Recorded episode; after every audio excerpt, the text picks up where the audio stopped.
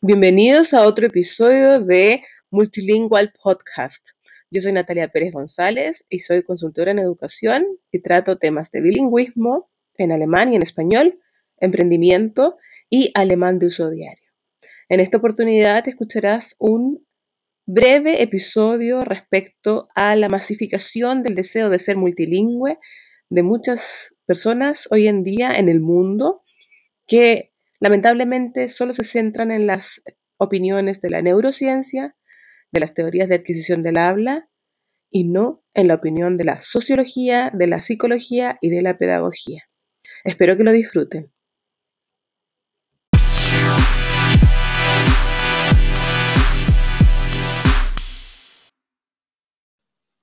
Hola, hoy quiero contarte sobre un par de informaciones interesantes que he recopilado para ti sobre el multilingüismo o el bilingüismo en familias donde no existe realmente una vida en el extranjero y no existe realmente un padre o una madre que sea bilingüe y que domine otra lengua.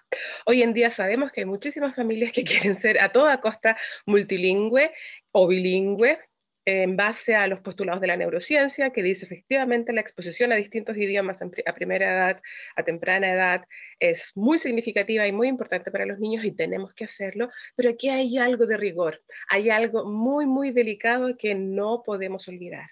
Esa es una perspectiva, es un análisis fáctico, concreto, sobre la evolución de los idiomas a temprana edad desde el nacimiento. ¿Ya? Ahora, por otro lado, tenemos que contextualizarlo, contextualizarlo en una región, en una familia, en una circunstancia, en, una, en un desarrollo psicológico individual de cada niño y en una zona, en una región donde existe una, obviamente una socialización y todos esos aspectos también tenemos que considerarlos. Es por eso que siento que tenemos que informarnos muchísimo más, no solamente de la neurociencia, sino que también la opinión que tiene la psicología, la sociología y yo principalmente la pedagogía. Como bien saben, yo soy lingüista de la Universidad de Heidelberg y de la Universidad Católica de Santiago de Chile y también soy pedagoga.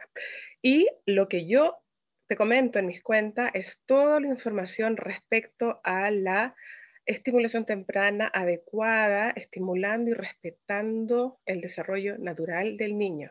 ¿Por qué? Porque en base a ese concepto, esa premisa, tú puedes alcanzar muchísimo, muchísimo más en el bilingüismo y en el multilingüismo.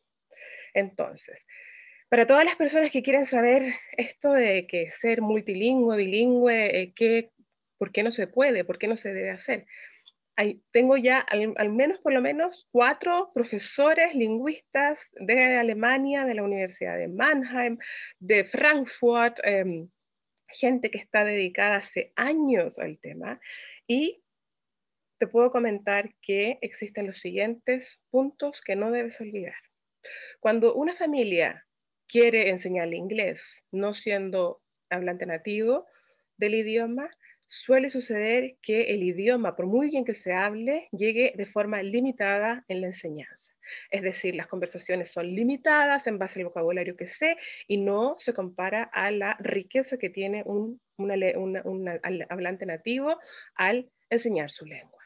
Punto número dos. En función de eso, los padres se agotan en algún momento o se confunden y se agotan porque sienten esa inseguridad en la lengua, em, esa, limitante y eso frustra.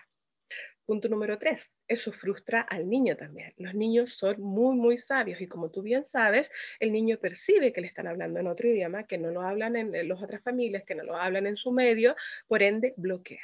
No hay una recepción alegre, positiva, entusiasta. Punto número cuatro, estamos hablando de inmersión. Y si yo voy a una clase de inglés con mi hijo sobre cantos y juegos una vez a la semana, no puedo estar esperando que mi hijo va a hablar inglés perfectamente y que va a ser bilingüe. Es decir, el objetivo de ese tipo de estrategia es totalmente simple, corto y mucho aquí en Alemania se dice que corresponde a esta manía de querer educar a niños superdotados, maravillosos, que salgan de la norma, y eso se le llama Förderwahn, Bildung, Bildungsmanie, es una manía incluso que se está dando hoy en día. ¿ya? Puedes leer a Rosemary Tracy, puedes leer a um, Anja Leist Viles, puedes leer a um, Katia Cantone, son autores modernos que están hablando sobre lingüística y sobre lo que yo te estoy comunicando, de la importancia de la autenticidad en la lengua, en la educación de nuestra lengua hacia nuestros hijos.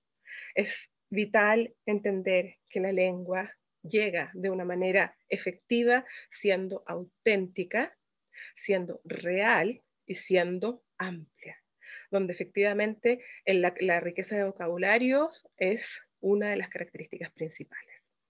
¿Ya? Por otro lado, lo que sabemos también es que el niño se cansa, y ahí es donde nosotros no podemos entender que el, principio de la inmersión tiene que ser a toda, toda, a toda costa de una manera intensiva, menos en los primeros años. ¿Ya? ¿Qué pasa si el niño no tiene tiempo libre? No puede desarrollarse como una persona normal y silvestre, igual que sus otros pares, no puede desarrollar su personalidad y eso son principios básicos que desde Piaget a Montessori se han postulado y se han entregado en todos los países del mundo. Así que espero que por lo menos este impulso te quede un poquitito más claro para entender que el multilingüismo es muy positivo, la exposición de lenguas es muy positiva si lo hacemos de una manera auténtica y natural y eh, no bajo presión y no bajo clase. Los niños realmente humanamente, naturalmente, evolutivamente están preparados para la clase a los 6, 7 años. ¿ya? Ahí es cuando realmente podemos ampliar el espectro educativo y eh, establecer clases de inglés, establecer clases de chino, árabe, lo que queramos. Pero no, por favor, en los primeros años. ¿Ok? Nos vemos la próxima oportunidad. Chao.